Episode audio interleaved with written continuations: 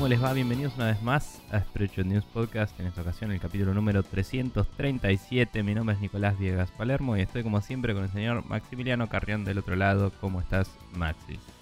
Bien, eh, con. Iba a decir con sueño, pero en realidad eh, ya se me fue el sueño hace recién, hace instantes. Ok. Así que ya no tengo más sueño. Eh, Pero bien, sí, tranquilo, qué sé yo, no sé. Quiero que lleguen mis vacaciones, falta un mes todavía. Qué paja. Eh, yo no sé cuándo voy a tener vacaciones. La semana que viene me voy de una escapada eh, con la familia a Tandil el fin de, pero fuera de eso no tengo la puta idea de cuándo me las voy a tomar. Y me da paja. Pero bueno, hablando de eso, vamos a hacer un capítulo atemporal la semana que viene. Justamente debido a la de- escapada.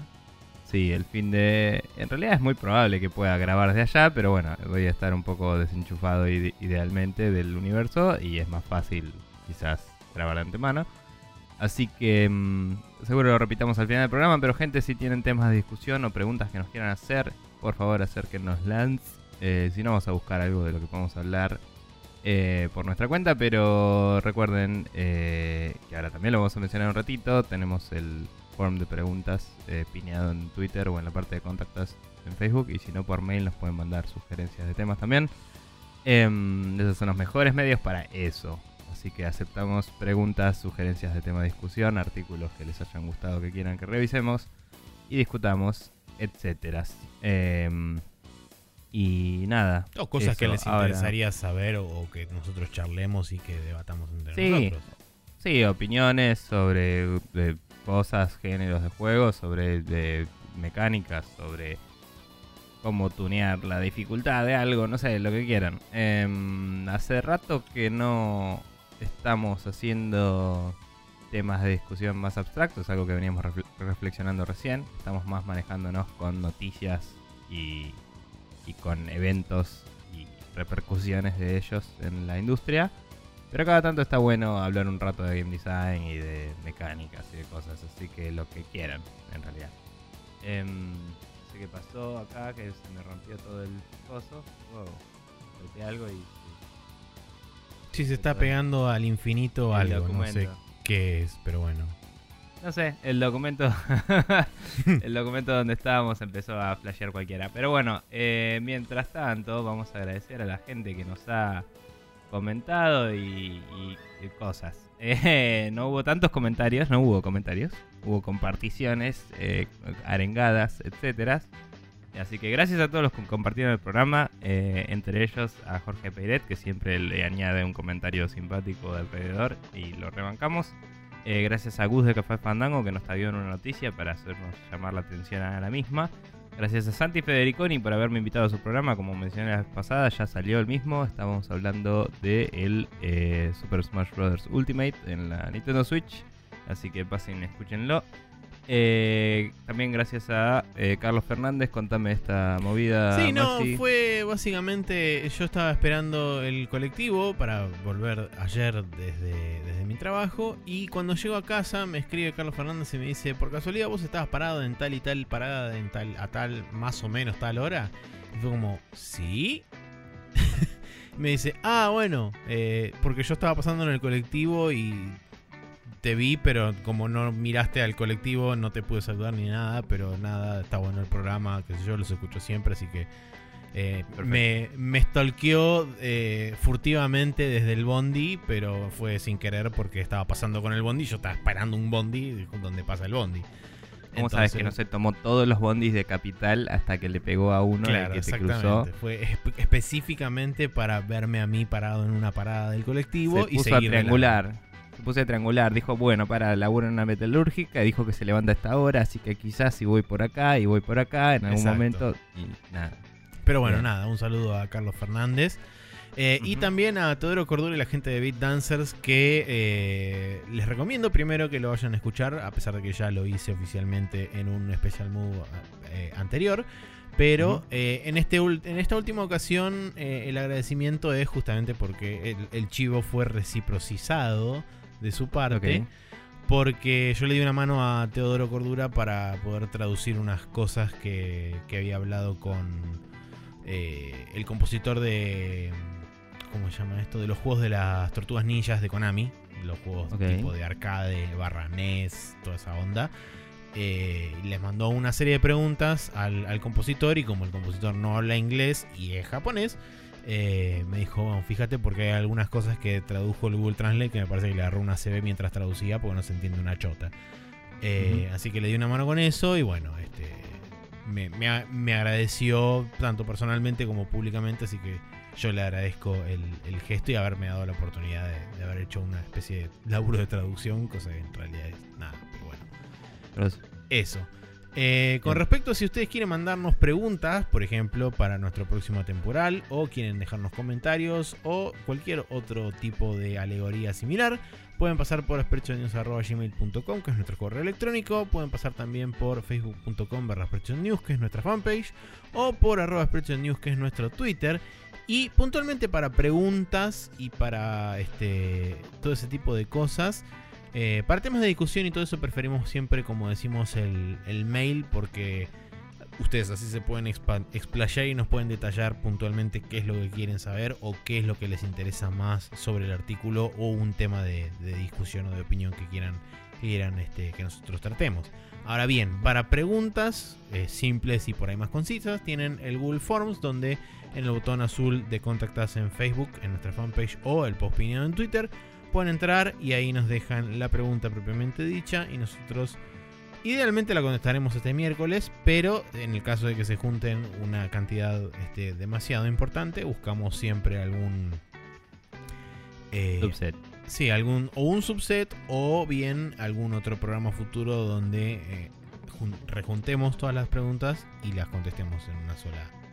Bueno, em, Eso. nada, eh, sabiendo todo eso, vamos a pasar a hablar de lo que estuvimos jugando esta semana. Eh, y nos veremos en breve.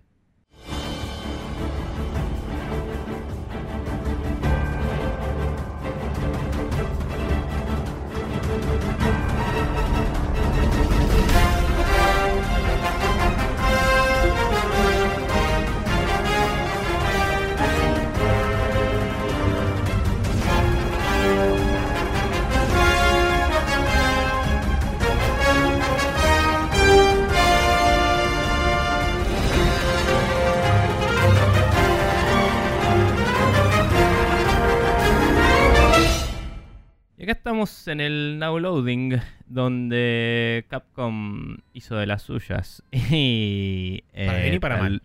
Sí, y tal vez un poco EA también, que eso lo podemos dejar para el final porque es casi una noticia también.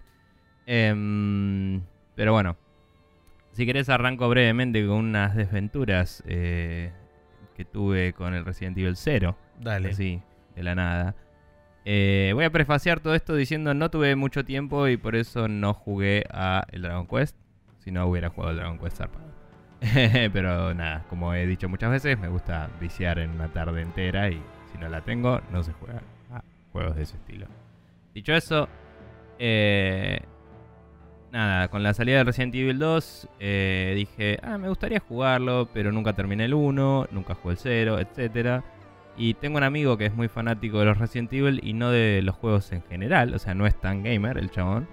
Y dije, es una buena oportunidad para juntarse, jugar jueguitos y tipo ir jugando la saga muy tranqui y algún día llego al 2. Dije, porque no es que tampoco sea una saga que necesito viciármela toda, eh, personalmente. Es algo que me interesa tener la experiencia. Em, y hacer algo como cuando hicimos los las revisitings del Metal Gear con Mati, que fue una linda juntada así de boludear y todo y jugar con amigos. Pero bueno, eh, bajo esa premisa me compré el Resident Evil 0 en Xbox One, eh, en la X en particular, pero tengo entendido que lo que voy a describir a continuación pasa en todas las versiones de Xbox One, así que Xbox One.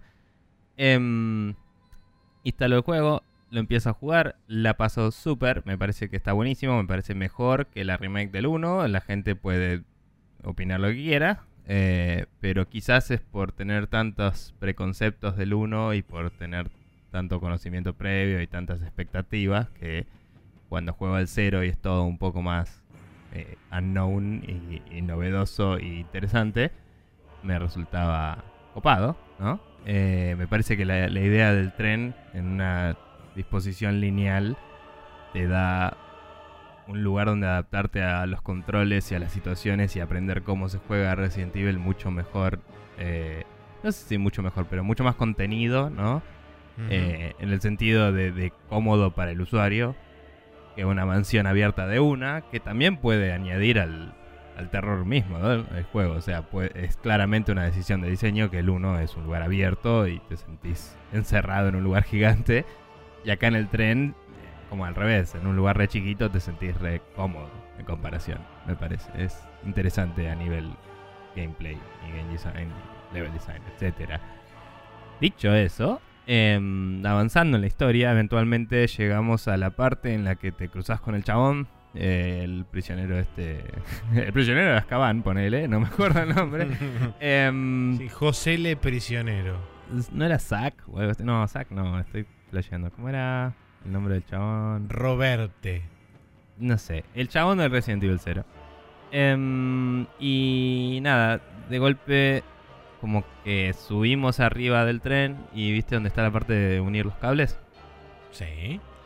Bueno, resulta que unir los cables crashe- crashea la consola y se apaga directamente. ¡Yay! Onda, Bueno, estás uniendo dos cables, o sea, estás haciendo un cortocircuito dentro de la consola, Nicolás. Eh, no funciona así la electrónica, Maxi. pero gracias por proponer tu premisa.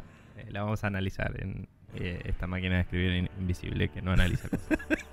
Em, bueno, no importa. La cuestión es que eh, ya llegar al punto de un hard crash que no es handleado y que causa que la consola se apague, me parece que es causa suficiente para que Xbox le diga a Capcom que lo tiene que arreglar. ¿entendés?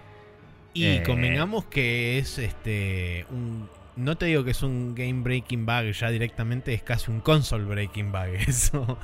Claro, por eso digo, me, me resulta raro que googleé un toque y la gente tiene este problema. Lo más temprano que lo vi fue alrededor de octubre del año pasado. Em, Y todavía no, sé lo si- arreglaron. no. Eh, y no sé si... Y, y parece ser 100% repro, o sea, lo pude reproducir todas las veces que hice eso. Ahora te cuento un poquito más de cómo experimentamos también, porque el otro pibe también es developer, entonces estábamos como, ¿y si hacemos esto? Y no sé qué. Pero, O sea, estaban mm, intentando buscar un walkaround para justamente no crashear la consola, no es que ustedes que lo querían reproducir. Sí, igual eh, la idea medio que ya, ya nació muerta porque cuando lo busqué, la gente que lo pudo bypassear dijo que la siguiente cinemática le crasheó, ¿me entendés? O Ah, ok, bueno, sí. Ok, esto tiene algo roto. Pero bueno, eh, de cualquier forma, em, nada, buscando encontré eso. También hacia fines del año pasado hubo parches que agregaron soporte para nuevos lenguajes. Entonces es como que hubo, eh, aunque el juego salió, ¿cuándo salió? ¿A principios del año pasado o a finales del anterior? Eh, ya te digo, lo estu- justamente porque estoy buscándolo. Vos lo jugaste Eh. el año pasado, así que debe haber salido el año pasado, imagino. Me parece que lo jugué el anterior, me parece que salió en 2017, si no me equivoco. Ah, a fines entonces, ¿no? Puede ¿puede ser, no recuerdo. Pero bueno, el Bueno. chaboncito se llama Billy Cohen. Bien. eh, ya para que vos no te acuerdes el nombre de un protagonista, tenía que ser un nombre muy genérico.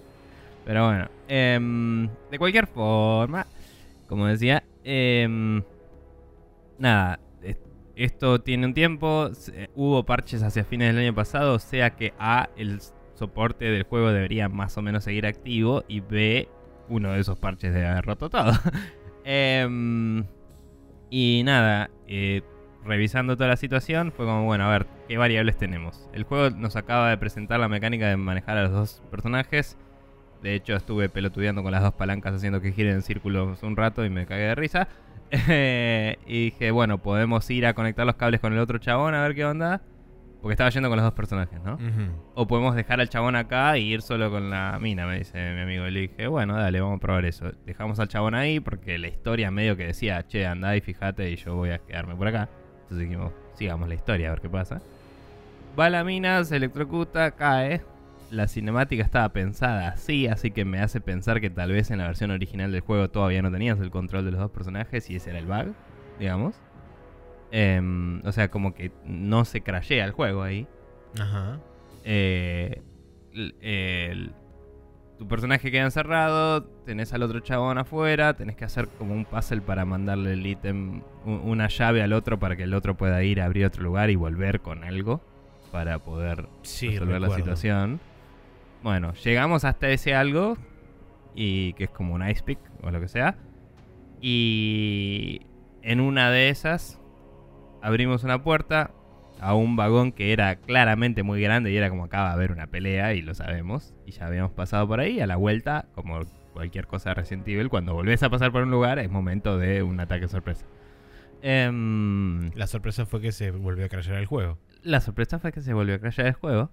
Em, de la misma forma, o sea, se apagó la pantalla, el audio siguió reproduciéndose brevemente y de golpe hard crash. Que debo decir que es un tipo de crash muy idóneo de juego de PC, diría. Sí, o sea Em, que va, tipo crash to desktop directo. O sea, es, es como que se. Eh, en este caso se apaga la consola, pero sí, es como lo que digo es son el tipo de crashes que suelen ser la placa de video, de video está fallando, ¿me entendés? Sí. Eh, y mm, eso solo pasa cuando estás tocando cosas a nivel muy bajo, eh, en general. O tu codec de video viene corrupto, o algo así, etcétera. Ah, todo el mundo en internet, sí. Sí, solo para completar la información, 19 de enero de 2016 fue el lanzamiento en, en digamos, el, el último más actual. Ok, bueno.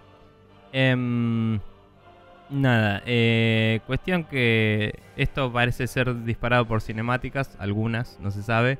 También habiendo leye- le- leído sobre el bug, dije, bueno, a ver si logramos bypasearlo, qué onda. Y buscando, es como mucha gente tuvo el mismo bug justo antes del boss final del juego. Y dije, bueno, no puedo jugar esto. Tipo, No, no, obvio. no en Xbox. Eh, y nada, después me. Tipo, por Twitter les pregunté a Capcom, che, ¿van a arreglar esto? ¿De onda? tipo, a Capcom USA con copia a Xbox Support. Me habló un eh, Xbox. Eh, ¿Cómo mierda se autoproclamó el chabón? Eh, Ambassador o algo así. Es como soy un fanático de Xbox, ponele. Ok. Tipo, no, no sé si es. No sé si es, es un chabón de Microsoft que labura en en Xbox o si es un loquito de Xbox. Cual- cualquiera de las dos no es de soporte de Xbox, digamos. Claro. Le digo, gracias por reaching out, bla, bla, bla. Eh, quiero saber si lo van a arreglar el problema ellos igual o si pido un refund. Me dice, ah, igual yo no soy de soporte, soy un envasado. Y es como, ah, bueno, gracias igual, le digo, no sé de qué carga estás hablando. y bueno, nada. eh, Capcom no contestó una mierda, Xbox Support no contestó una mierda tampoco. Volví a pinguearlos, nada. Ayer abrí el store de Xbox en, en la web, acá en la compu, porque dije, seguro que va a haber que navegar menús y cosas y va a ser un quilombo. Eh, más complicado que la pija, pedir el reembolso. Eh, o sea, todos los tutoriales te dicen es acá, es acá, es acá, y no era ahí un choto. Eh, porque quizás en la, en la Play, eh, digo en la Play, en la consola, en la Xbox sea más fácil, inclusive tendría que probarlo ahí. Pero mm, lo que me pasa mucho en la PC es que si entras al, al store de Windows, o sea, a- a- al store de store de Microsoft, Microsoft. Online, donde ves el historial de compras, es muy parecido a entrar al store de Xbox Online. Y es como que ver tu historial de compras te lleva al de Windows. Y es como, no, son dos stores distintos. Y en uno pido el- puedo pedir el refund y en el otro no. ¿Me entendés? Y es molesto. Eh, y bueno, nada, fue toda una odisea hasta que encontré el botón de refund, aprieto, bla, bla, bla. Y no carga el form. Y es como, la concha de tu madre. Me debes 200 pesos. Puta que te parió. O sea, fue re barato el juego, yupi. Pero si no me vas a arreglar el juego y no me vas a devolver la plata, eh, fue infinitamente caro. Porque no es Claro. tipo, dame el puto juego o la plata. Eh, nada, estamos con esa situación abierta. eh, les mandé mensajes a soporte, cero respuesta por ahora. Y eh, es la primera experiencia así de chota que tengo. Y lo peor es que no estoy enojado. Estoy decepcionado de que no puedo jugar el juego que quería con mi amigo y pasarla bien. Porque eh, la verdad es que lo puedo comprar en la PC, viste, jugarlo acá y listo. Pero la idea era estar en el sillón tirado frente a la tele y tomando una birra. No. Nada. Eh, ¿Qué sé yo? fue una situación pedorra y solo les advierto, si tienen una Xbox, así que vos, Seba Saga y nadie más en el planeta, eh, nada, no, No compren no el se compren 0. el Resident Evil 0. Eh, no tengo referencias de si algún otro tiene algún problema así. Pero es el único juego que tuve problemas en Xbox hasta ahora. Y resolverlo me está costando. Después les contaré si lo logro o no. Eh, así que estuve jugando a tratar de jugar al Resident Evil 0. eh, y a otra cosa más que hablamos en breve. Pero contame, Maxi, ¿cómo anda Geralt of Rivia? Eh, y cómo. y qué onda. Bueno, la cuestión es así. como había sido eh, dado a conocer hace relativamente poco, eh, Capcom y CD Projekt decidieron hacer una especie de evento crossover, como ya había hecho Capcom con Square Enix con Final Fantasy y demás, pero en este caso con el Witcher 3, trayendo a eh, Geralt of Rivia a justamente el mundo de Astera. Y la idea es, por supuesto, que él cae así medio de sopetón eh, por un portal. Pero antes de eso, o sea, previo justamente a la aparición de, de Geralt, que ya vamos a charlar sobre eso, eh, vos te encontrás con unos pálicos en, digamos, lo que sería el, el hub central de- de- del Monster Hunter. Y te dicen tenés que ir a la base, este, a la base de investigaciones, que es el segundo hub, que es mucho más chiquitito, Sí. eh, que es donde Sí, te dan algunas biblioteca quests Sí, que es el, el barco que está flotando. Eh, que te, es donde algunas cosas secundarias y qué sé yo. Entonces, bueno, vos llegás ahí eh, y te muestran que hay una. Hay una- de, las, de los researchers que está ahí. Que está como custodiando un bicho. Y cuando lo empezás a mirar en detalle, no es un bicho normal que vos te encontrarías eh, por los mapas del Monster Hunter. Sino que es un Necker. Un bicho del Witcher. Nice. Eh, y es como no sabemos de dónde salió, no sabemos eh, qué es, no tenemos ni idea de nada. Pero de repente apareció este bicho y empezó a atacar a la flora y fauna, digamos, local. Eh, y de hecho, algo está pasando en el, en el Ancient Forest, que es el primer mapa. porque los animales se están comportando de forma anormal. Y es como, bueno, ok, tenemos que investigar eso. Al, a postre de esas palabras, se abre un portal en el medio del barco y cae Geralt así, plaf, contra el piso. Y es como, se para y dice, odio los portales. Y el chabón se presenta, hola, soy el más facha del mundo. Cabe la, acla- la aclaración que tanto en el Soul Calibur eh, como en este juego, me o sea, en el Soul Calibur confirmaron que ellos le proveyeron el modelo de Geralt. Y acá Sí. me da la impresión de que hicieron lo mismo porque el modelo es como. Es notablemente diferente a, a todo. No es que es una adaptación de los, eh, de los artistas de Monster Hunter de Geralt, sino que es el modelo de Mm. Geralt exportado al Monster Hunter. Em, Sí. Imagino que por una cuestión de compatibilidades lo que harán es pedirles qué formato necesitan y exportárselo con todas las animaciones ya hechas y prebequeadas para que no tengan que elaborar los otros. Se me ocurre que sí, puntualmente para lo que son las, este, para lo que son las cinemáticas. Claro, porque la- de eso iba a decir, que en el trailer lo ves hablar y es como esas son las, las- los movimientos que hacen el 3, tipo, habla Sí, igual. Exacto. Eh, pero bueno, la cuestión es que eh, charla entre el- varios de los personajes, con tu Hunter incluido. Y este, básicamente la comisión decide que como es algo que no pertenece a este mundo y que es algo que es to- totalmente anormal a vos, te dicen, bueno, ok, vos eh, quédate, quédate piola por acá. Vamos a dejar que se encargue este, el muchacho acá presente, Gerardo, y que vaya a hacer lo que tiene que hacer. Así que así es como da inicio la quest, que cuando vos arrancás eh, la quest, básicamente tenés el, el, el texto sobreimpreso de cualquier quest como si fuera el Witcher 3. O sea, arranca con el sonido propiamente de cuando arranca la quest, es el ya de la, de la gente que como que grita. Qué bien. Eh, y arranca, por, por supuesto, música de la banda sonora del Witcher. Ahí También. va. Eh, inmediatamente Geralt se pone a monologar consigo mismo, o sea que estás este, corriendo por ahí mientras el chabón habla solo, como en el Witcher 3. Eh, y te- lo primero que te encontrás es con un este, con un herrero de la comisión que si vos hablas con ese chabón tenés la posibilidad de cambiar eh, el arma a cualquiera de los tipos que tenés. Que por supuesto es muy bizarro ver a Geralt con un arco colgado atrás o con una Charge Blade o con una Switch Axe.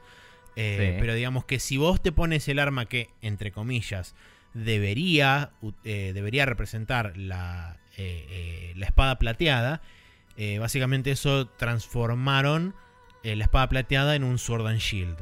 Eh, entonces vos cuando te defendés con el, con el escudo, en realidad no aparece un escudo, sino que aparece el, el globo Quen. de, de Quen, Sí. como la magia de Quen que te protege.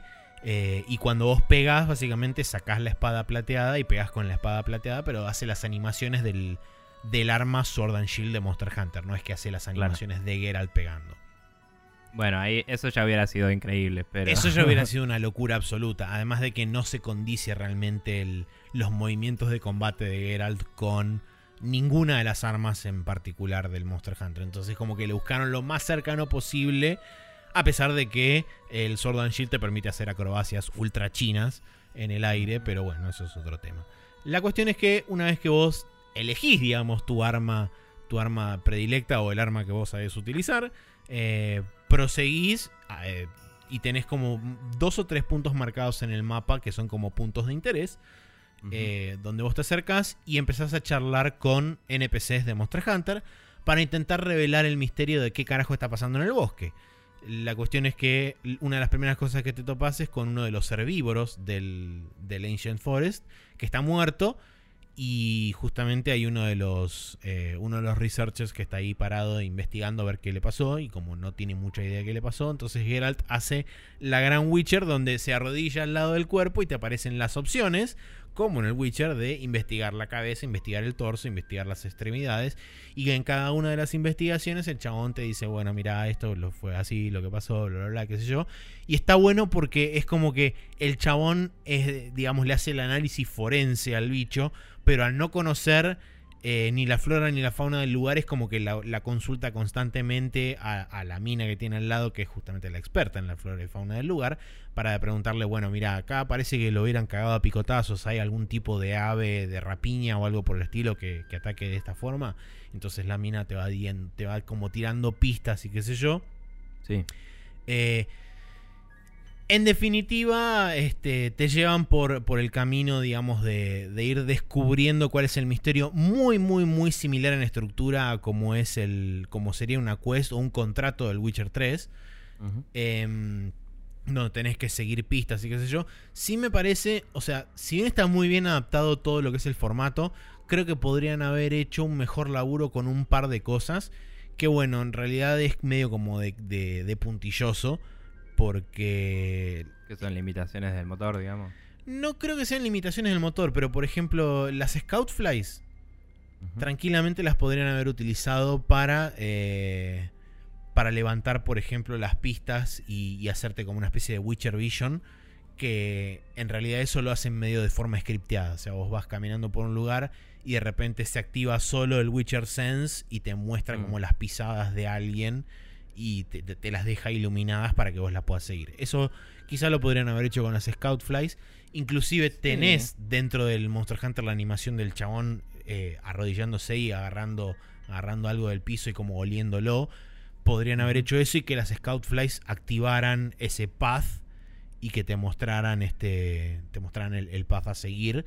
Eh, pero nada, son, viste, son detalles pequeños que en realidad es como que no influyen realmente sobre, sobre la calidad de lo que hicieron. Porque la verdad, insisto, está excelentemente bien hecho. Sí. Eh, long story short, terminás llegando hasta un, mm, hasta un lugar en particular. Y todo, digamos, todas las pistas que te van dando, si conoces un poco del lore del Witcher, yo me la vi venir más o menos a la mitad de la quest. eh, cuando empezás a hablar con gente, qué sé yo. eh, que básicamente tienes que enfrentarte a un Legend. Que es Sí. uno de los bichos más jodidos y más hijos de puta que tiene el Witcher 3. Sí. Eh, entonces es como bastante adecuado que hayan traído justamente el Legend y que encima lo hayan hecho en el, en el bosque, porque es un espíritu del bosque justamente el Legend. Sí, que cause la, que se rompa la ecología también. Sí, además de que es una entidad mágica extremadamente poderosa, entonces es como digamos capaz de poder viajar entre portales, o sea, abrir portales y viajar entre esos mismos portales. Entonces como que está dentro de todo, todo bastante coherente dentro de lo que sería este micro, esta micro burbuja de, de lore del Witcher metida dentro del Monster Hunter. Eh, y la verdad que la pelea es jodida. Es este. Tiene. Tiene. Los ataques son todos los ataques clásicos del Legend. O sea. Eh, te tira, la, te tira la, la bandada de pájaros que por supuesto no son cuervos, sino que son los pájaros negros este, de Monster Hunter que van a, van a picotear los, los cadáveres cuando matas a un monstruo. Eh, tiene el ataque de ramas cuando mete los brazos adentro del piso, salen ramas para arriba tipo pinches y te salen volando la mierda. Y eh, digamos, una adición que tiene exclusiva de Geralt, que después vos la podés usar con, con el Hunter, ya sea como un, este, como un emote o con un ítem propiamente dicho que lo puedes poner en tu inventario, es que eh, pusieron el, el signo de Igni como una habilidad eh, como, como si fuera un, un consumible, pero que es por cooldown. Entonces vos lo usás y tiene un cooldown que se va rellenando el, símbolo y una vez que se activa de vuelta lo puedes volver a usar. Por supuesto, el Legend al ser una criatura que está hecha mayormente de madera, es débil al fuego. Entonces eh, podés este, con eso, digamos, estunearla y podés cagarla trompadas un rato con eso.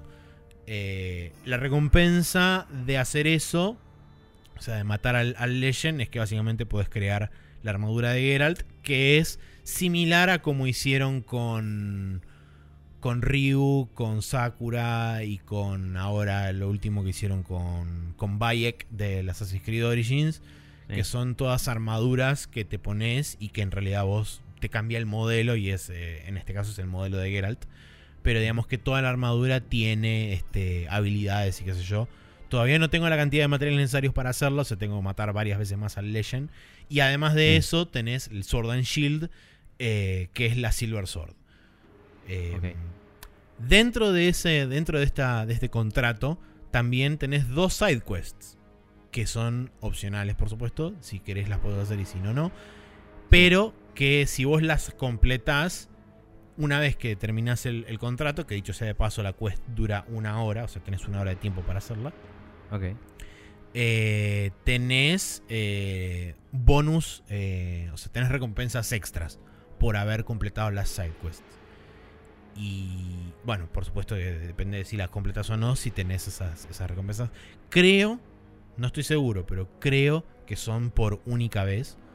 eh, que por supuesto todavía no las hice, pero bueno, porque solamente maté una, una hice, sol- unas, hice solamente una vez la quest. Así que cuando la intente hacer más veces, les, les podré decir si las, las recompensas extra de las sidequests son recurrentes o son única por única vez que te otorgan un ítem especial o te dan algo extra y nada más.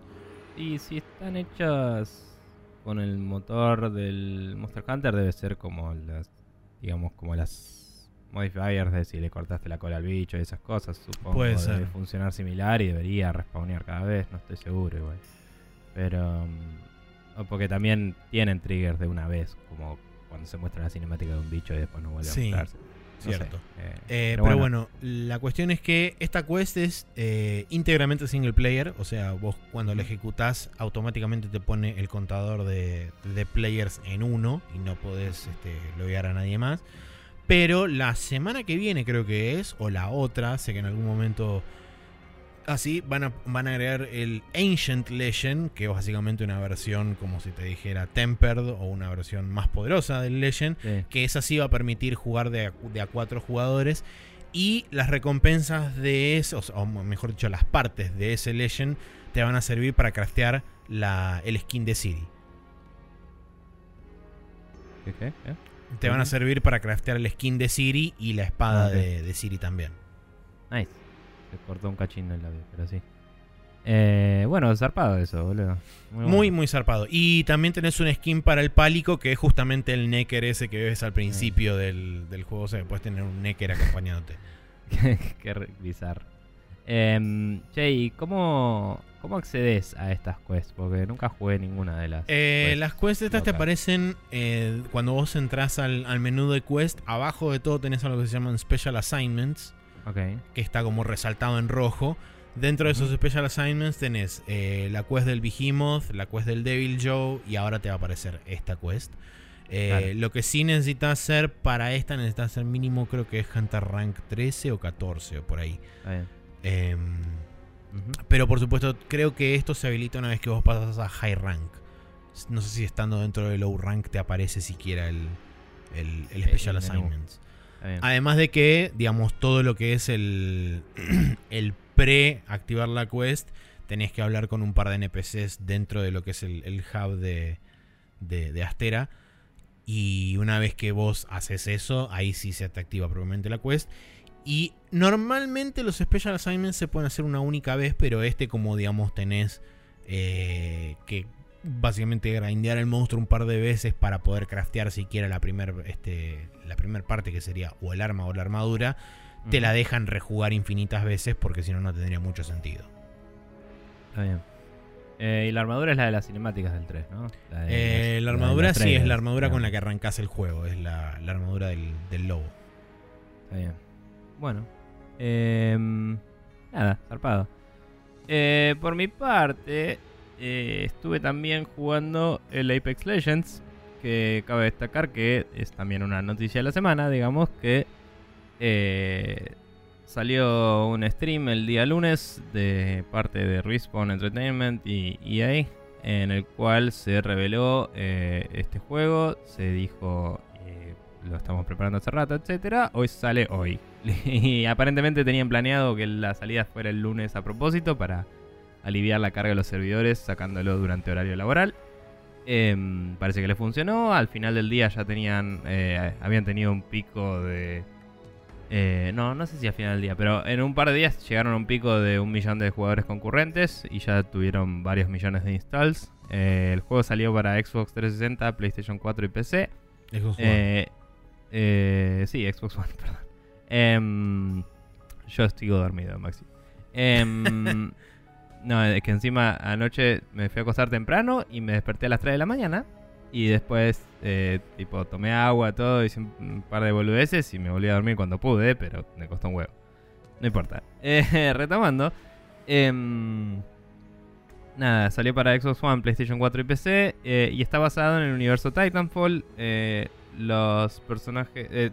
es como una mezcla entre un hero-based action game, digamos, tipo el, Overwatch o lo que sea, un shooter con, con personajes héroes. eh, y un Battle Royale, que es básicamente el género de- del juego. Eh, entonces, vos elegís entre 8 personajes, eh, van a agregar más.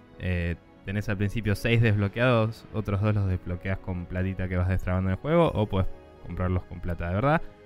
Em, tengo entendido. Y la cuestión es que estos ocho personajes tienen distintas habilidades. eh, eh, algunas son de curar, otras son de movimiento, otras son de, eh, digamos, no crowd control porque no es ese tipo de juego, pero ponerle que es area of effect o algo así. Eh, cosas de visibilidad, cosas de, de counters y de defensa. Eh, y nada, vos en, entras en una squad de tres jugadores. No hay forma de jugar de a más de tres. Sí puede pasarte que seas uno o dos si Ah. el matchmaking te cagó, básicamente. Eh, ¿No puedes entrar ya como un grupo a buscar este a buscar partida? Sí, Ah, sí, ok. podés hacer un party y entrar. El juego salió con. eh, salió apurado el juego. Está bien, anda bien. Yo no tuve problemas. Tengo un amigo que, que le crasheó bastante, me dijo. Em, no fue un el tema caso. de compatibilidad de hardware y demás. Suele Sí. pasar. Sí, porque es PC en, en su caso. Eh, digamos, lo probé tanto en la Xbox como en la compu, aclaro. Eh, en la Xbox lo jugué una sola vez un rato largo y después en la PC jugué varias veces. Em, me anduvo perfecto en las dos. Pero aparentemente a mi amigo en la PC le anduvo medio choto. Eh, nada, cuestión que el juego, como te digo, podés hacer partida 3, pero se nota que salió rápido porque cuando terminas la partida, eh, cuando se mueren los tres de la party, eh, para poder buscar otra partida tienen que salir los tres a mano. No es que te ponen otra cola automáticamente o te Mm. pregunta, ¿querés espectear el juego o seguir como party eh, en otro? No, no hay una opción de salir como party y buscar otra, ¿me entendés? Que es algo bastante básico, me parece. Pero bueno. Em, también es como que hay momentos en el juego que me parece que no anda. O sea, si no estás in-game, me parece que el voice, el voice chat no anda del, party en el otro menú, donde estás esperando a que empiece el juego. Eh, no estoy seguro de eso, pero digamos, apretás la tecla de push to talk y no veo indicación de que se me esté abriendo el micrófono en ese lugar. Y no hablamos con mi amigo en ese momento, así que imagino que no anda ahí.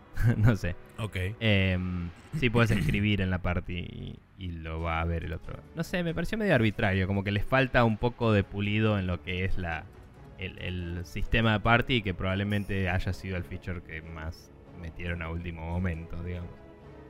Dicho eso, me anduvo súper bien. El juego está. Los personajes están bastante bien balanceados, me parece. Algo que mencionaron en, en un podcast que escuché el otro día que me parece bastante adecuado. Es que em, los personajes no es que son unos counters de los otros. Son todos distintos. Y eso lo hace interesante. Porque es como que tenés más o menos las mismas opciones de ganar con, con cualquiera. Obviamente hay alguno que por ahí no, pero eso probablemente significa que a vos no te gusta jugar con ese personaje o, o no, no te sale usar su habilidad bien. Otro que lo Ujú. sepa usar te podría ganar. digamos. Pregunta. Y, mm, sí, Eh, en realidad es una pregunta en dos partes. Primero, eh, los ocho personajes esos que vos elegís son, digamos, únicos o se repiten este, para cada uno de los grupos. Y segundo, ¿no se Sí. vuelve medio monótono ese tema de que sean una, únicamente ocho y tengas varios grupos de tres de esos ocho? bien. Eh, las respuestas van por varios lados. Primero, el total de jugadores es de 60. 20 grupos de 3. ¿sí? Ok. Eh, ya dijeron que van a subir la cantidad de jugadores y que salieron con esta cantidad porque eh, era un compromiso para que las versiones de consola anden bien de una y no tengan que andar optimizándolas más y sacándolas después de la de PC. Digamos. Como que dijeron, probamos con más, lo teníamos que pulir un poco más para salir eh, en consolas. Entonces decidimos sacarlo así para que salgan las tres plataformas a la vez. Por ahora no escuché a ningún fanboy de PC quejándose, pero no me sorprendería. Em, cuestión que, sabiendo eso, es como sí, eh, son solo 60, entonces eh, vas a ver todos los personajes repetidos varias veces. No es eh, repetitivo en el sentido de que eh, no tienen una personalidad, una personalidad tan marcada como en Overwatch y el juego no está tan enfatizado en la narrativa, es más un shooter, ¿no? Igualmente, Eh, por ahí lo, lo fraseé mal, pero a lo que apuntaba era desde el lado del gameplay, no se vuelve repetitivo o monótono. Bueno, eh, en cuanto a eso, digamos que es como elegir entre ocho clases, digamos. Eh, entonces es. eh, no, es el chabón que tiene el escudo, el chabón que tiene el gancho, el chabón que, no sé, tiene la bomba de humo, la minita que se teletransporta, la minita que te cura. O sea, es como jugar con el medic, jugar con el scout. Es, es clásico. Me parece que no es tan repetitivo. Sí me parece que por meterle estas, estos personajes, eh, lo atás un poco a una ficción que no hay, tipo no importa la historia, no importan los personajes. Eh, y podrían haber hecho clases más abstractas, quizás. Em, como hace. Como hacía el Team Fortress viejo, que el nuevo tienen personalidades, pero es como cuando tenés dos equipos, es como, bueno, se repiten una vez, no importa. ¿Entendés? Acá son 60, es como Hmm. No sé, tener tipos de soldados me parece un poco más normal. Pero bueno, de cualquier forma, no. mm, El loadout de tu personaje eh, es estándar, lo único loco que tiene son las habilidades. Tenés una habilidad y un especial, digamos, un ultimate, eh, y una pasiva. Esos son todo lo que tenés de distinto entre los personajes. Eh, y hay algunos que son un poco más grandotes que otros, entonces a nivel hitbox por ahí les puedes pegar más, pero eh, es- esos son los que tienen mejores defensas en sus habilidades. Em, tipo, hay uno que tenés un escudo que cuando apuntás, de- cuando empezás a apuntar apretando el botón derecho, ¿viste? Para ver downsides, Sí. eh, inmediatamente eh, después de eso, o sea, hay un par de.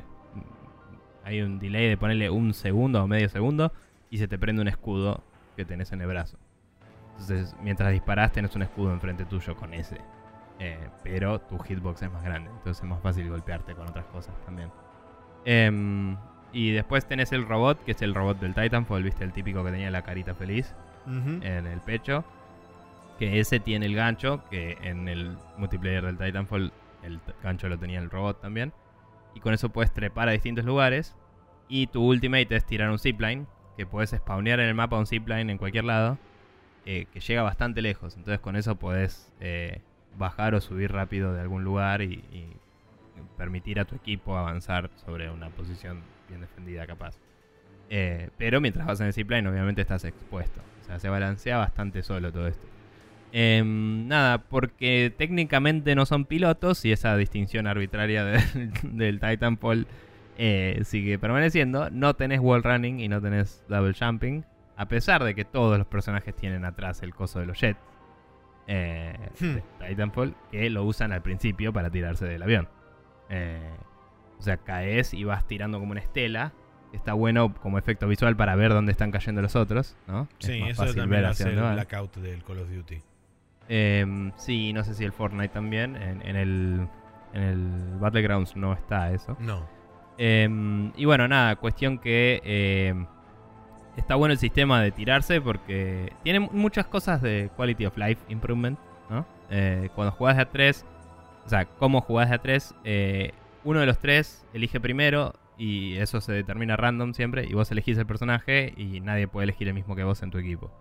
Entonces elige uno primero, el otro después y el otro después. En la siguiente ronda capaz que te toca a vos primero y no al otro. Así.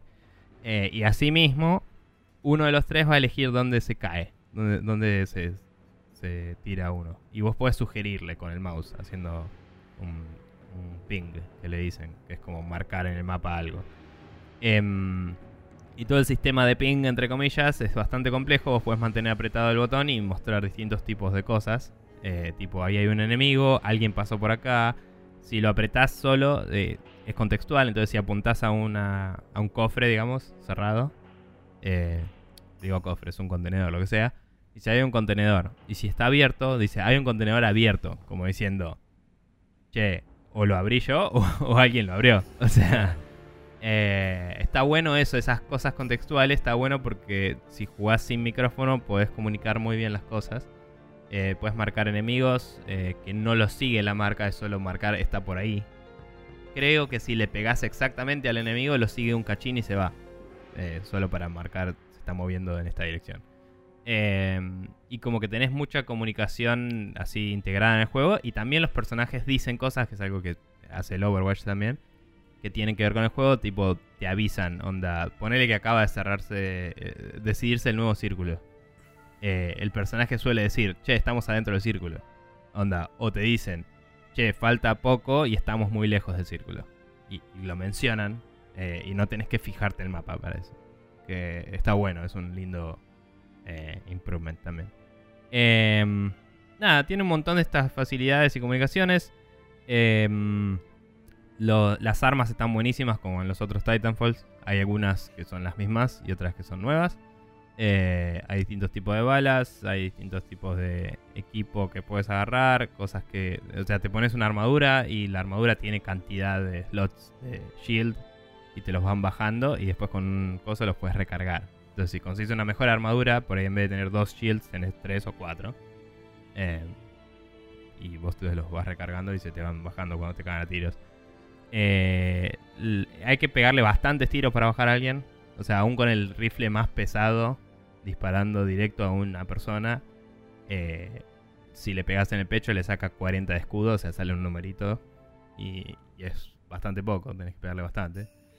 Y mm, eso hace que te expongas mucho. Entonces, la movida es siempre estar en squad, porque si estás solo, te va a caber. Es así de simple. Em, y nada, la verdad que está bueno, es divertido, está bien balanceado. Y lo único loco que sí, eh, yo no sabía que siguen usando el Source para esto, aparentemente. Eh. Es lo que menciona la gente, no sé de dónde sacaron el dato, me gustaría verificarlo.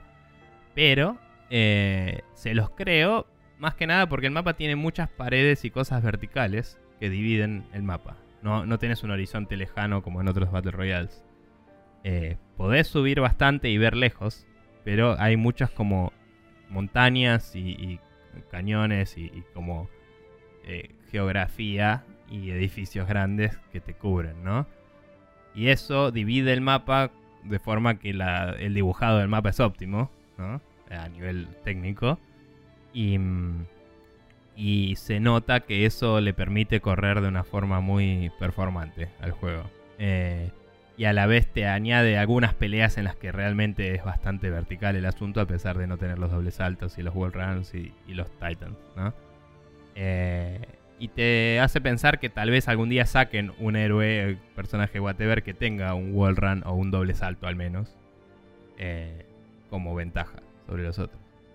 Pero bueno, no sé. Eh, está divertido, lo estoy jugando más que nada en PC, pero en Xbox también me pareció divertido. Eh, y capaz lo juegue con Seba algún día. Em, y personalmente lo recomendaría. Eh, si, quieren probar un buen shooter, está piola. Muy bien. Eh, así que nada, esas son las cosas que estuvimos jugando esta semana. Y vamos a tomar un poco de agua y volver para las noticias de la semana. Thank you.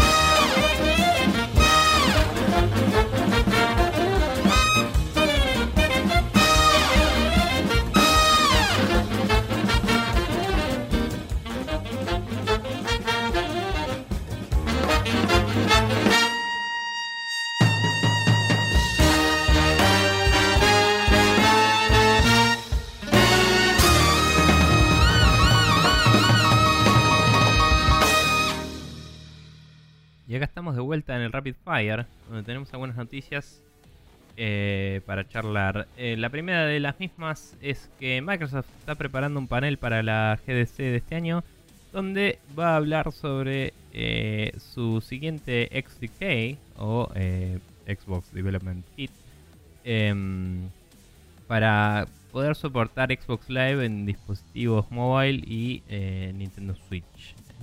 O sea, hacer a Xbox Live una plataforma eh, multiplataforma. sí, un sistema multiplataforma. Em, nada, esto viene de que había gente revisando lo que se venía para la GDC, literalmente las cosas anunciadas, y ahí estaba la de Microsoft. No fue a forma de anuncio realmente, sino más bien a forma de, che, vamos a hablar de esto, y acá está. Sí, y de hecho me em, parece que no era demasiado la idea de que estuviera anunciado, porque después editaron justamente esa entrada en el cronograma de la GDC y borraron todo eso y simplemente pusieron presentación de Microsoft, nada más. Tranqui. Em, pero bueno, de cualquier forma, eh, la gente ya está especulando cómo va a funcionar, qué significa esto, qué cuánto impacta en los juegos, qué onda, etcétera. Una pequeña eh, sinopsis que había justamente en el calendario de la GDC decía que eh, básicamente esto es una primera un primer vistazo al SDK que va a proporcionarle a los desarrolladores la posibilidad de conectar jugadores entre iOS, Android y Switch en adición a Xbox y cualquier juego que esté dentro del Microsoft Store en PC. Eh, aparentemente, como ya se sabe, eh, tanto en iOS como en Android como en Switch, para vos poder ingresar a Minecraft tenés que loguearte con tu cuenta de Xbox Live. Entonces, muy probablemente lo que haga este, este XDK es expandir un poco sobre eso y dar la posibilidad de traer varios otros servicios que ya están, digamos, nativos dentro de lo que es este Xbox Live en Microsoft, como ser, por ejemplo, lista de amigos, achievements y, demás. Y aparentemente la, la, posibilidad de proporcionar eh, facilidad al, al, acceso de multiplayer. Entonces, lo que yo me pregunto es, quizá lo que están haciendo es abrir un poco más la estructura de sus servidores para que ellos manejen desde sus servidores el multiplayer o algo por el estilo. O sea, hoy Xbox Live te provee servidores, eh, hosteo de servidores para tus juegos desde siempre, digamos, desde que se abrió y por eso te cobran, básicamente. We've, got servers to maintain, Maxi. Sí. Em, pero nada, la... Lo que me lleva a otra pregunta que después ahora la planteo. Está bien, ahora lo hablamos, pero... De cualquier forma, eh, sí, como decís, el Minecraft hoy lo pide en todas estas consolas. En PlayStation no. Me pregunto si es un tema de eh, términos de uso, porque cuando, cuando Minecraft salió en PlayStation todavía no era de Microsoft. Entonces, si después, cuando Microsoft lo compró, quiso agregárselo, capaz que Sony le dijo, che, hoy tu juego no requiere una, un login y no te voy a dejar ponérselo. Pero también estaba pensando, ¿no? Eh, con todos los juegos, con todo, esto es otra pregunta aparte, pero con todos los estudios que se compró Microsoft que están por sacar un juego en PlayStation, eh, si los mismos Sony va a poder frenarlo de que tengan un login. de Xbox. Porque realmente Sony le permitió a varios juegos de Ubisoft tener login de, De Uplay. de sí. Uplay y a varios de EA tener login de, de Origin. Entonces no tiene realmente una base más allá de yo decido qué juegos están en mi Sí, consola y o qué es, no. o es mi eh, competencia directa. Sí, no sé, pero digamos, eh, nada, eso va a ser interesante en sí mismo. Eh, fuera de eso, eh, analizando lo que significa esto, yo creo que básicamente es lo del Minecraft fue desarrollado específicamente y acá estamos hablando de una versión reusable de ese código. Sí, una solución para más agnóstica juegos. de Minecraft. Claro, es eh, la librería que van a publicar para que cualquiera pueda hacer lo que hizo el Minecraft ahora. Y eh, si hablamos de que también quieren ofrecer la facilidad de los achievements y todo eso, quizás estemos hablando de aplicaciones de eh, Xbox Live. em, que hoy ya tenés en móvil la aplicación de Xbox y en PC tenés la, la aplicación de Xbox, pero quizás estemos hablando de que salga una, tal vez, aplicación de Xbox en Switch para ver los achievements, para coordinar con los otros jugadores, etcétera. Sí, No me pregunto cómo, seguro, cómo lo pero- mostrarán eso también. Y por otro lado, la, la pregunta previa que tenía yo es eh, cómo esto va a influenciar, eh, o sea, quién va a cubrir los costos del multiplayer barra servidores, porque si por ejemplo yo me logueo al Minecraft desde la Switch, eh, pero no pago el multiplayer. Va, en realidad ahora sí, porque la Switch necesita necesitas pagar el, el multiplayer, el Nintendo Switch Online, Online Switch Online, Nintendo Entertainment Online, Switch Online. Este, entonces en definitiva se lo estás pagando en la plataforma a la que vos accedes, no el servicio que usás. Mm, eh, me pregunto. O sea, es una buena pregunta porque digo. Hoy, eh, el, el Rocket League que tiene multiplayer, ¿no? Está bien Sí. que no está usando esta nueva plataforma live abierta para el multiplayer. Pero hoy tiene multiplayer eh, crossplay y eh, sí, si vos estás en PlayStation tenés que pagar el servicio de PlayStation y si estás en Switch, pagar el de Switch. Estás en, En Xbox, el Xbox, el y si Xbox, estás en PC, nada. Ninguno. Entonces, quizás no hay que pagar nada y, y lo- el costo de los jugadores externos a Xbox eh, los, los costea Microsoft, digamos. Eh, ciertamente tienen la plata y les sobra la plata de las suscripciones de la gente que sí tiene. Em, pero bueno, también Gold te regala juegos y eso. em, qué sé yo. No. eh, como que el valor de, pagar Gold es más para los que tienen Xbox y hasta cierto punto PC. Eh, si tienen crossplay con PC, ponele. Pero. mm, crossbuy, digo. Pero. No sé, no sé quién va a pagar esos costos, es una buena pregunta. eh, y. mm, no tengo idea de si harán features específicas si pagas Gold, digamos, para los juegos. Sí, se me ocurre que por ahí alguno de estos detalles, no todos, pero algunos de estos detalles lo vamos a saber una vez que se proceda a realizar el, el panel este de en la, en la GDC. Seguramente habrá detalles que serán exclusivos para los desarrolladores o tendrán un, s- un- una segunda un segundo meeting a puertas cerradas con la gente a la que le interese adoptar esto, pero por ahí lo- los datos más públicos se lleguen a conocer una vez que esto eh, se, se lleve a cabo. Pero nada, es interesante. eh, Igual, eh, digamos, una cosa más. por ahí, los servidores no los necesita tener hosteados en. No se necesita tenerlos hosteados en Microsoft. Por ahí disociaron la, el logueo y, lo- y el acceso a los achievements del soporte del servidor en sí. Bueno, de hecho, hoy el logueo y los achievements son separados porque los save states y los achievements no tienen nada que ver con si tienes multiplayer o no. Pero digo, eh, capaz que el, el developer puede tener sus servidores costeados en otro lado y solo usar el, el Microsoft ID, digamos, como ID del jugador y matchmaking y mensajeo y eh, lugar donde guardar los achievements, como es usar Steamworks, ponele, o usar eh, lo- la de GOG, que no sé el nombre, la librería de GOG. sí. Em, y simplemente vos tenés tus servidores, pero usas eso para matchear, eh, para hacer matchmaking y todo eso. Capaz. no sé. Pero bueno, veremos, sí. Eh, probablemente en cada plataforma haya una variante mínima de, de cómo se maneja. Bien. Bien. Eh, siguiente noticia es que Epic anuncia que tanto Achievement como tickets de soporte serán features opt-in del Epic Game Store, al igual que anunciaron la semana pasada con su sistema de reviews. Eh, esto lo anunció Sergey Galionkin. Para el developer. ¿Cómo? O sea, el developer va a poder hacer opt-in. Claro, el developer va a poder hacer opt-in. Eh, y esto lo anunció Sergey Galionkin en, en, Twitter, justamente después de haber anunciado el tema de las reviews. Y eh, de hecho mencionó que varios de los features que tienen planeados, no todos, pero varios de los features que tienen planeados agregar a futuro, todos van a seguir esta misma tesitura, o sea, todos van a ser, eh, no mejor dicho todos, pero muchos de ellos van a ser opt-in para los desarrolladores, eh, de forma tal que cada uno pueda decidir qué de, qué de todos los servicios que ofrece Epic adoptar como propios y si no utilizar su propia implementación. Sí. Em, la verdad es que mm, tener todo opcional me parece algo adecuado e interesante. Eh, en, los ejemplos que dan dicen justamente, por ejemplo, que la, los developers más chicos pueden apoyarse en el soporte de eh, abrir tickets y eso de Epic para no tener que tener su propio sistema. Eh, y los developers más grandes que ya los tienen pueden usar el suyo.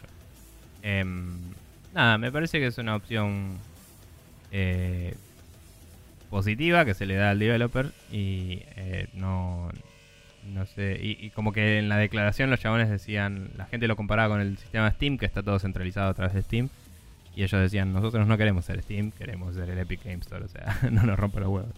Em, pero bueno, nada, eh, creo que está bueno el aporte que hacen. Eh, no sé si. El otro día vos tenías algunas concerns sobre esto. En, realidad, en realidad e, era más un tema de. desde cómo se lo percibe del, lado del consumidor. O sea. Yo entiendo que, es beneficioso para los desarrolladores porque justamente le estás dando la opción de implementarlo o no, o tener su propia solución, que bueno, por supuesto depende del tamaño y depende de si al desarrollador eh, le interesa hacer una implementación propia o simplemente utilizar los servicios que ya le vienen, digamos, por defecto, eh, dependiendo del store. Pero desde el lado de, desde el punto de vista, digamos, del usuario, no digo que genera desconfianza, pero sí digo que plantea una cierta duda de decir, ok, bueno, eh, pero ¿y por qué no lo haces al revés? ¿Por qué no lo haces opt-out? Que tipo, el tipo lo tenga por defecto y diga, no, si yo quiero implementar el mío, eh, digamos, no necesito tu servicio, implemento el mío este, que ya tengo creado.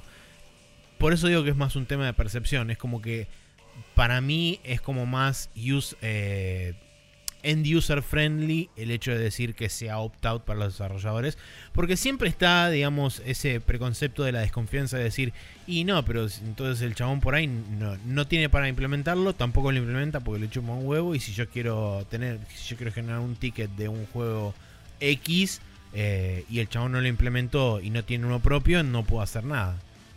Eh, hay que ver igual cómo es, porque por ahí, por ahí el phrasing puede causarte esto, como vos decís.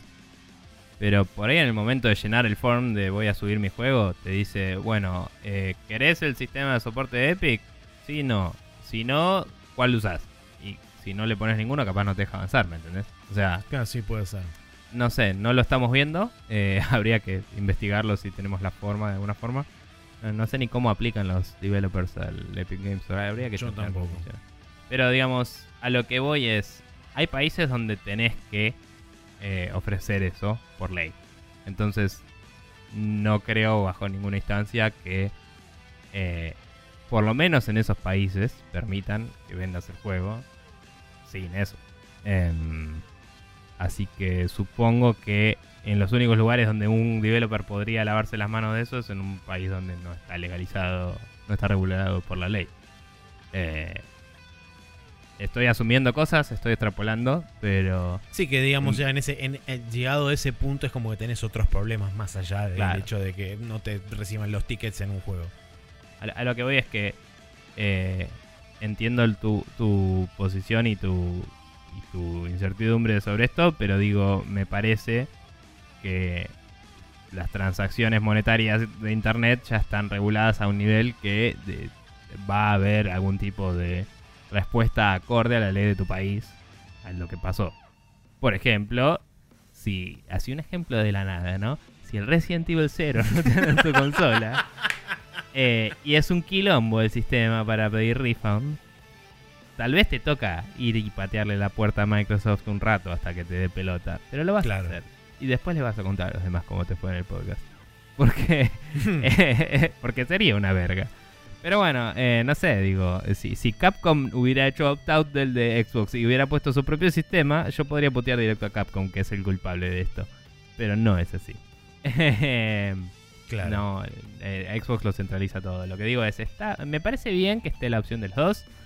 Me parece que, eh, considerando que ya tienen la política de reembolso instaurada, si no te dan pelota, vos puedes hablar con Epic y decirle, mira, no me están dando pelota, devuelve mi plata. Y se van a ver obligados a devolvértela.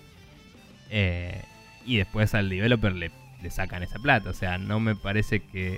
Obvio que no es la solución al problema que tenés con el juego. Pero creo que es algo con lo cual tener al developer, no te digo de las pelotas, pero eh, obligado a darte pelota. A vos. Seguro. Eh, así que nada, veremos igual cómo se desenvuelve, obviamente, como todo lo que está pasando en Epic Games Store, que es todo nuevo. sí, es pero todo me- developing.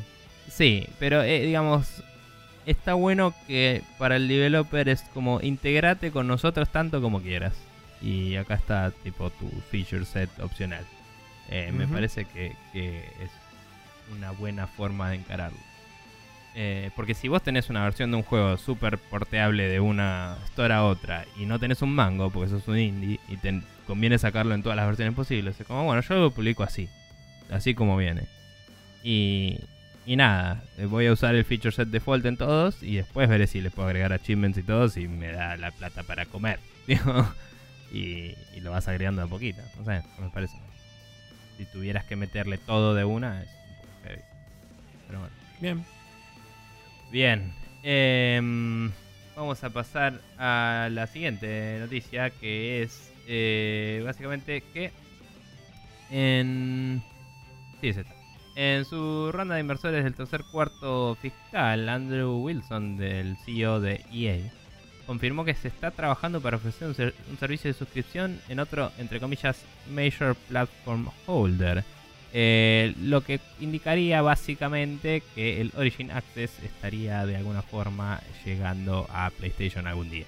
Porque no creo Sí. que lo saquen para Switch, que no tiene mucho sentido. Sí, lo veo demasiado difícil. O sea, Switch. lo más, lo más obvio, lo más evidente sería que sea un servicio que se esté preparando para PlayStation, similar a como es el EA Access para Xbox One. Sí. Porque recordemos que se llama de dos formas diferentes. Tenés el EA Access en Xbox, el Origin Access en PC y quizás en PlayStation le pongan EA Battle Royale. Worldwide News Sí. Form o algo por el estilo. Eh, simplemente para hacerlo más complicado porque recordemos que EA es el rey de la tablita.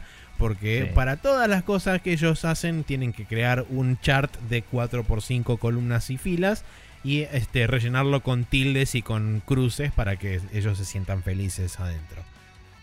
Sí, eh, te digo que, eh, bueno, en el statement el, el chabón dijo que el futuro del gaming va para la suscripción y el streaming y nosotros estamos bien posicionados para eso, así que queremos seguir ahí, básicamente. Em, Sí. Que nada, viniendo del mismo publisher que hace unos años dijo básicamente vamos a pasarnos 100% a digital, eh, es como que quieren el control total de sus, eh, de sus licencias y quieren que estés en su eh, ecosistema y lo están logrando bastante bien para los juegos que les, les compete, digamos. Eh, hay, hay muchos juegos que sacaron que son una verga, pero eso es un tema aparte. Digamos, el sistema les están dando bien.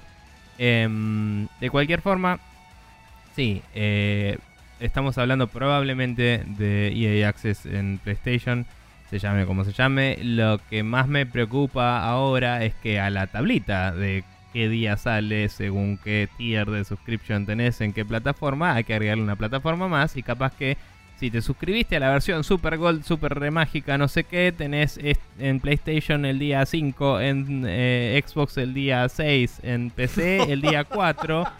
Eh, y, pero va a ser así.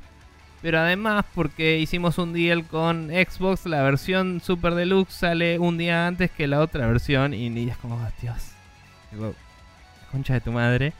Eh, y nada, y me encantaría que eh, no sé si es así, pero me encantaría que tengas como, Se según la suscripción que tenés, que, que según la su- suscripción que tenés en el momento, entres a ver cuándo sale el juego y te diga, para vos, el juego sale tal día. Fin. es como, ¿querés ver las otras fechas? Entra acá y ves la tablita. Tipo, porque se vuelve un quilombo al pedo, ¿entendés? Eh, Y no sé, es más complicado que el chart de los de los pre-orders del Human Revolution. O sea, O del eh, Watch Dogs, que recordemos que también, También. era una ridiculez, que eran 17 este, ediciones o 17 combinaciones de posibles ediciones, dependiendo del Mm. retailer de donde compraras, que era una Sí. pelotudez atómica. sí, sí. Pero bueno, Ojo, el, contra- el Revolution tuvo muchos igual. eh. Sí, tuvo Tenía- mucho también. Pero después es como que se tiraron para atrás y estuvo todo menos peor. Em, en contraposición, justamente, a esta noticia de EA, el Chief Financial Officer de Sony, Hiroki Totoki, eh, hablando justamente también en su conferencia de accionistas por el este, tercer cuarto financiero del año y a través de una traducción hecha por Twinfinite, dijo que eh, en realidad Sony no está tan preocupado por el, la, inmediatez del cloud gaming o del, de- del streaming, lo que sería lo que se conoce normalmente como el, el streaming de videojuegos, eh, pero que digamos su amenaza entre comillas más inmediata son los juegos free to play y, lo, y el, el advenimiento del cross platform play. Eh, digamos que eso, esos son lo- lo- los riesgos más grandes o las amenazas más grandes que ellos ven eh, en el, digamos, en el corto plazo o, o de acá a un par de años. Porque Para el negocio retail. para el negocio de retail, claro, para lo que es este Sí. el negocio de venta de copias físicas y demás. Porque lo que él dice es que eh, para él lo que es el rendering de, juegos en la nube y el streaming y demás, eh, lo ve como algo que está de 5 años para arriba. O sea, puede ser como mínimo 5 años o más inclusive. Entonces, que no, que no lo ven como una amenaza inmediata. Pero bueno, es interesante la posición de Sony porque esto te da también un poco de, de visión, quizá no directamente, pero me da la impresión de que esto habla un poco a las, eh, sobre la próxima estrategia de Sony con respecto al lanzamiento de su próxima consola.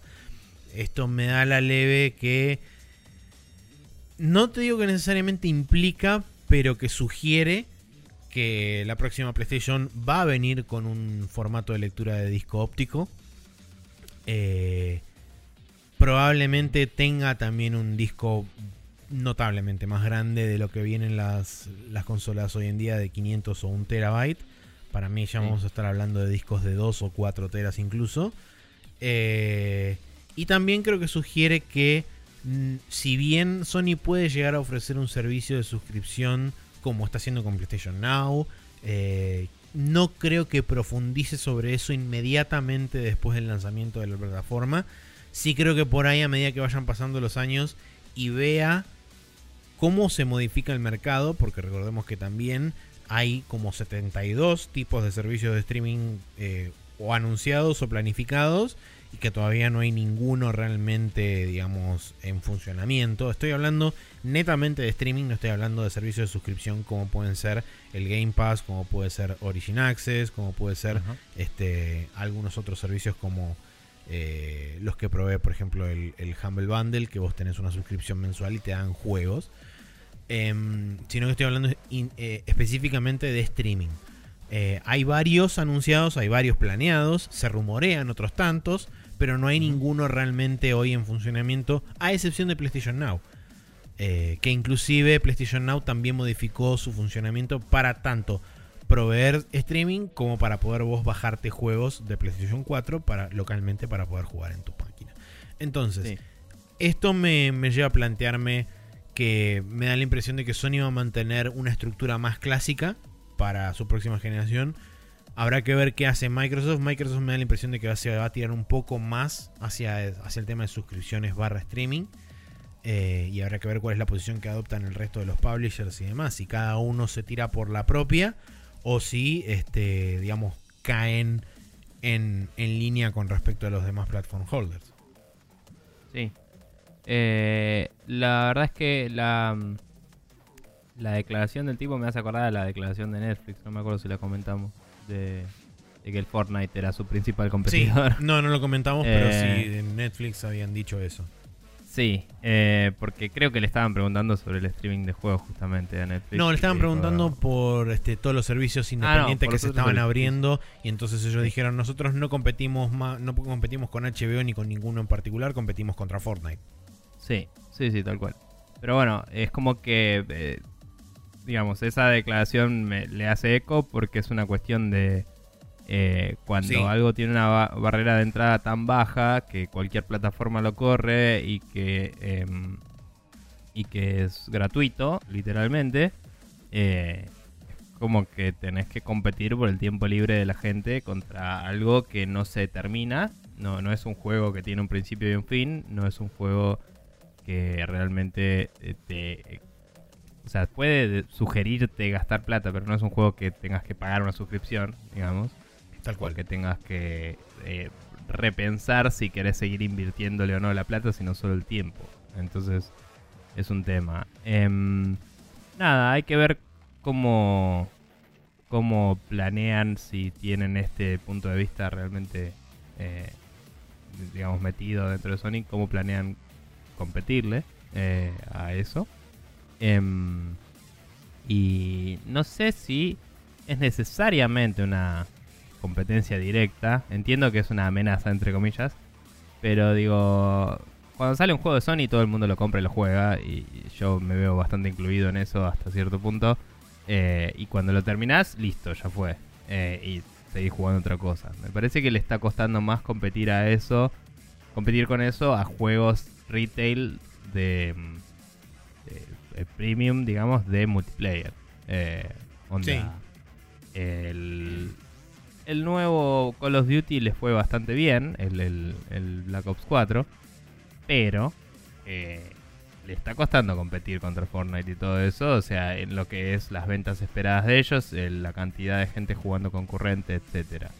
Eh, poco después de que salió ese, es el Counter-Strike se pasó a, a- a Free to Play, que tenía su propio modo Battle Royale también cuando salió eso.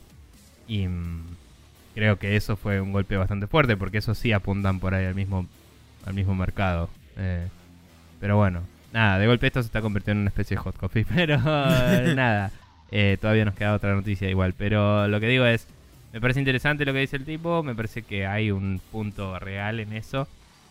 Eh, y creo que, como él dice, el streaming no es una amenaza grande por todo lo que ya hemos hablado, ¿no? De que en Estados Unidos mismo, el mercado más grande de juegos, eh, el streaming hoy no es viable en todo el país. Entonces, mm, no te compite contra algo que sí es, que es mandar un camión con un disco adentro, tío. Claro. Y así de simple. Pero bueno. Eh, la, última, la última noticia que tenemos esta semana es eh, que Beamdog, y que son los que estuvieron eh, haciendo remasters de los juegos que voy a mencionar a continuación, y Skybound Games, que como bien anotas acá, son los que eh, res- eh, rescataron, digamos, del, de- la muerte. limbo, sí, del limbo a la última temporada de Walking Dead que tenía Telltale. Eh, estos dos estudios se van a aliar para traer a las consolas el Baldur's Gate 1 y 2, el Planescape Torment, el Neverwinter Nights y el Icewind Dale. Todos estos juegos, computer RPGs clásicos eh, de épocas de eh, lo que se llamaba el Infinity Engine, que era el que se usó para el Baldur's Gate y, y varios otros. Y ya pasando después a el Aurora Engine. Aurora Engine con Neverwinter, sí. el del Neverwinter, que fue el que se usó para el Witcher 1 también. Eh, estos juegos fueron todos remasterizados por Beamdog, eh, sacados en sus Enhanced Editions, entre comillas, Para PC. eh, para PC eh, en los últimos años y, em, digamos, siguiendo la eh, el momentum que se había ganado con el, el Kickstarter de Pillars of Eternity, ¿no? Eh, sí, cuando ya venía de un poco antes, pero digamos que Sí. Pillars of Eternity fue lo que medio como explotó. El Pillars of Eternity fue el que le dijo a los publishers, che, hay público que quiere ser RPGs. Porque ya, eh, o sea, antes que eso, el Double Fine Adventure le, le dijo a los publishers, che, hay gente que no quiere publishers, pero... Sí, no, igual estaban hablando El- puntualmente del Wasteland 2, que fue previo al... ¿Era previo al Pillars? Sí, fue previo al Pillars of Eternity. Ok. Igualmente creo que el Pillars Por eso, más por eso. aguja. O sea, Wasteland 2 fue como, ok, Sí, sí, bueno, sí, sí, hay sí. gente que quiere, digamos, la secuela del Wasteland. Claro. Eh, pero el, el después Pillars el Pillars fue como... Eternity fue como, ok, hay gente que quiere ser RPGs hoy. Sí. Y, y- y lo que digo es tuvo más renombre a pesar de que había mucho overlap de los involucrados y todo. eh, eh, El proyecto le había pegado bastante más que el Wasteland en ese momento. Pero creo que porque los RPG de fantasía simplemente mueven más hoy eh, que, que uno post-apocalíptico quizás. De cualquier forma, em, nada, todos estos fueron remasterizados desde entonces. Esa era una conversación tangencial. Y eh, van a ser porteados a consolas por el estudio Skybound. Eh, no hay un time frame definido que yo haya leído en la noticia al menos. No, no, no. pero Fue solamente el eh, anuncio de que en algún momento va a suceder esto. Nada, considerando que varios de los mismos, si no todos, ya están disponibles en mobile, eh, los motores que estuvieron usando son claramente ya están preparados para un deploy multiplataforma y eh, seguramente no tienen más trabajo que adaptar menús y controles. Eh, deberían Se me ocurre que de sí. una fuera de eso. Pero bueno, y seguro que algún bug super místico. Pero eh, nada, está bueno que estos juegos clásicos lleguen a más gente. Me parece que cuando lo puede correr hasta una tostadora no hay tanto mérito.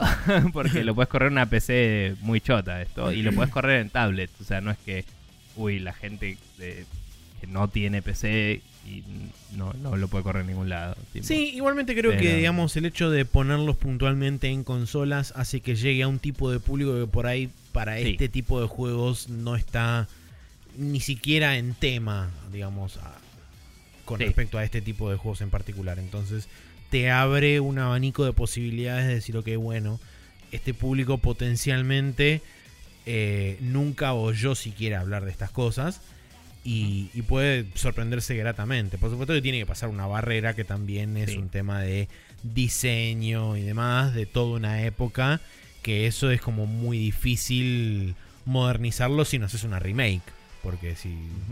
Si no es como bastante complicado tener que relaburar un juego eh, y además hacer un remaster. Creo que sería más conveniente hacer un remake desde cero en ese punto, pero bueno. Sí. eh, el- aún así lo considero que está bueno que esto suceda. Sí, y me pregunto si eh, Microsoft en particular, desde que compró eh, eh, Obsidian. Y InXile, y Mm. además hizo este trato de eh, habilitar teclado de mouse con eh, los periféricos de Razer, ¿era? Ya me olvidé. Eh, sí, Y, le de puedes conectar cualquier cosa también.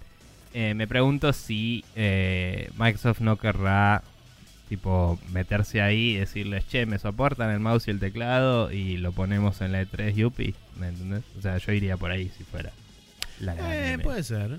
Pero, o, o si no en la 3, tipo en la Gamescom, ponele que los alemanes se pondrían del orto.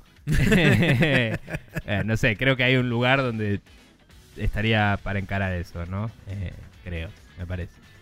De pronto. Pero bueno, el calendario para la semana en cuestión. eh, tenemos el día 12 de febrero, el The Liar Princess and the Blind Prince para Nintendo Switch y PlayStation 4, aparentemente un action adventure. Después tenemos el Trials Rising eh, eh, de, mm, de Ubisoft, eh, claramente la secuela de los Trials. Tenemos el- para Windows, Switch, PlayStation 4 y Xbox One. Recordemos que ese se podía jugar hasta 8 jugadores, creo que habían Sí. anunciado en, en cualquier mapa. Y algunos iban a ser multicarril y otros iban a ser Ghost, pero nada, limadísimo. Em, por otro lado, el viernes 15 tenemos el Crackdown 3 para Windows y Xbox One, si es que no lo retrasan de nuevo. Eh, Pero tengo entendido que ya hay gente de la prensa jugándolo, así que parece que lo van a sacar de verdad. que esta vez es de verdad. Sí, ayer vi una historia de Jere Cursi bajándoselo en la Xbox, así que va- vamos a ver eh, qué onda. Parece que ya, ya tienen acceso a algunos y que ya se está abriendo las floodgates. digamos. Sí, o sea, el Em. embargo se deberá levantar seguramente esta semana en algún momento. Seguro, sí, sí. Eh, y estuvieron regalando el Crackdown 1, por cierto, en Xbox, Sí. si a alguno le interesa. Pero bueno.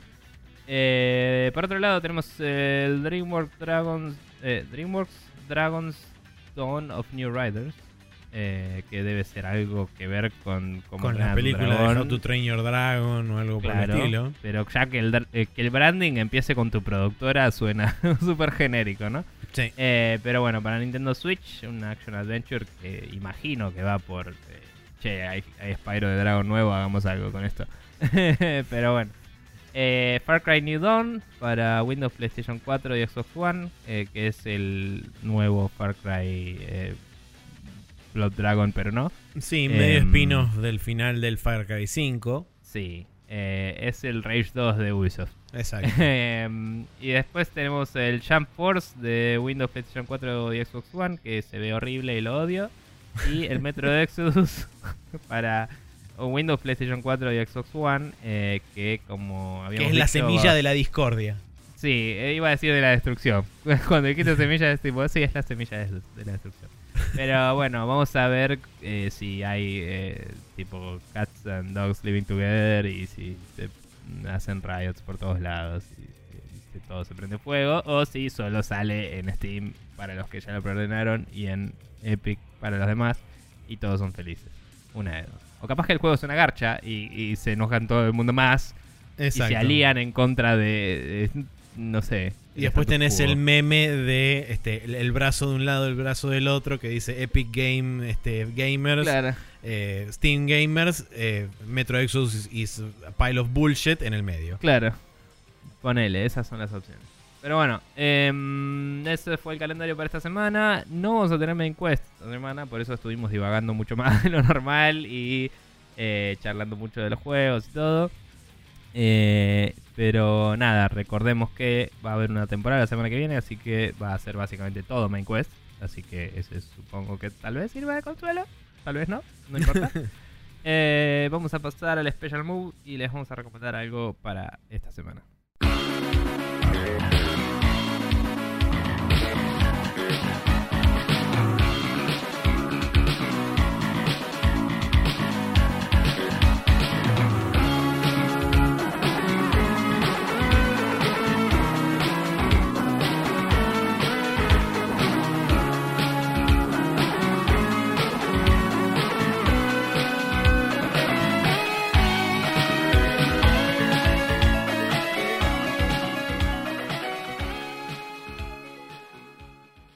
Vuelta en el Special Move donde tengo una recomendación y Maxi por ahora ninguna. No, sé No, si eh, y, eh, busqué, sacando- pero no, no pudo no pudo ser. No, no ocurrió.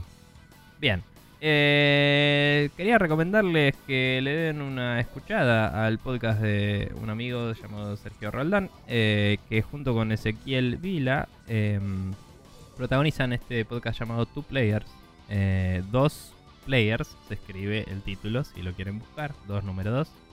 Em, y nada, es el podcast de la revista Replay, una revista impresa de acá de Argentina que tal vez hayan visto en algún kiosco un emprendimiento bastante eh, humilde que lo llevan bastante a pulmón y les cuesta un huevo y son re apasionados por lo que hacen. Em, los chicos juegan juegos retro y hablan sobre eso en todos los capítulos. La idea es que cada uno le lleva al otro a jugar un juego que no jugó. Eh, esa es la premisa. Em, o le cuenta sobre uno que no jugó también. Eh, y al principio lo que hacen es los dos hablan sobre qué estuvieron jugando en la semana. Que siempre son juegos retro. no sé de dónde sacan tantos. eh, o sea, una locura. Em, y después hablan del juego en cuestión del capítulo, que es uno, y lo analizan un poco más a fondo. El programa empezó hace poco, así que quizás haya algunas cosas de formato y eso que, que van variando y no están súper escritos en piedra, digamos. Pero me parece simpático, me parece que está bueno porque llama la atención a algunos juegos que quizás uno no tiene presentes y quizás a la vez puede pasar que te traiga recuerdos de uno que sí y, es como, oh, la nostalgia. Y nada, em, grandes momentos. Claro. Eh, pero bueno, nada, denle una escuchada, fíjense si les gusta o no y si les gusta recomiéndenlo y esparzan alegría. Eh, porque está bueno cuando la gente se pone y hace podcast. Así que why not. Em, y eso sería todo por el programa de hoy. Vamos a recordarle a la gente, como decíamos, eh, se viene un capítulo temporal, mándennos recomendaciones de temas de discusión, preguntas que tengan para nosotros y otras cosas, artículos que quieran que revisemos, lo que sea, y decidiremos entre todo eso y las cosas que nosotros mismos vayamos viendo para ver qué vamos a tratar y de paso queremos empezar a armar un nuevo backlog de eso porque tenemos ya encaramos la mayoría de los temas que nos pasaron. Algunos quedaron pendientes y se quedaron viejos o los tratamos tangencialmente en otras cosas, entonces no, no da para hacer otro programa sobre eso eh, por ahora. Em, pero bueno, nada, nos gustaría volver a acumular temas de discusión para siempre tener algo de dónde agarrar porque nos gusta que sea cosas que les interesen a ustedes. Así que si ustedes nos lo recomiendan, eso nos lo garantiza, básicamente. Eh, si no, bueno, seguiremos sacando de la galera. Em, para recomendarnos todas estas cosas, pueden escribirnos a sprechonews.gmail.com o pueden escribirnos preguntas en el post piñado en Twitter o en contactas en Facebook en el form correspondiente. Eh, Maxi, contale a la gente cómo se puede suscribir a nuestro podcast y escuchar y ver nuestro contenido, etcétera. Bueno, para suscribirse pueden pasar por iTunes, donde escribiendo Spreadshot News todo junto y sin acento, les va a aparecer nuestra página, donde le apretan al botón de suscribirse y todos los martes a las 0.30 horas van a tener el podcast en su dispositivo manzanátil de preferencia. Si no, pueden pasar por archive.org, donde buscándonos también como Spreadshot News todo junto y sin acento, pueden acceder a la totalidad de los podcasts que han sido proveídos y serán proveídos a través de la misma vía. Pueden pasar por Google Podcast, eh, que también nos buscan de la misma forma, o en Spotify, donde también nos buscan de la misma forma. Y por último, para eh, cualquier reproductor no manzanátil, pueden copiarse el feed que es sprechonews.com barra podcast y ponerlo de forma tal que también puedan acceder a la magia Sprechotil. Eh, youtube.com barra TV es nuestro canal de YouTube donde mayormente lo único que se actualiza ahora es la lista de lo que sobra de Spreadshot News donde todas las semanas no eh, cuando pinta, ponemos algún tema al final del capítulo y después es agregado a esa playlist. Eh, a la cual, si ustedes quieren reproducirla en sentido de copiarla en otro servicio musical, pueden hacerlo y son libres de hacerlo a voluntad. Así que eso es todo por esta semana. Bien. Eh, así que gracias por estar con nosotros, gente. Eh, nos veremos de nuevo la semana que viene en esta temporalidad cósmica. Y eh, nada, disfruten de que yo esté en Tandil un fin de semana. no sé. Eh, yo lo voy a hacer, se los recomiendo. Em, Les recomendamos que disfruten el nombre por Nico. Este, claro. Pero bueno, nada, un abrazo a todos y nos veremos.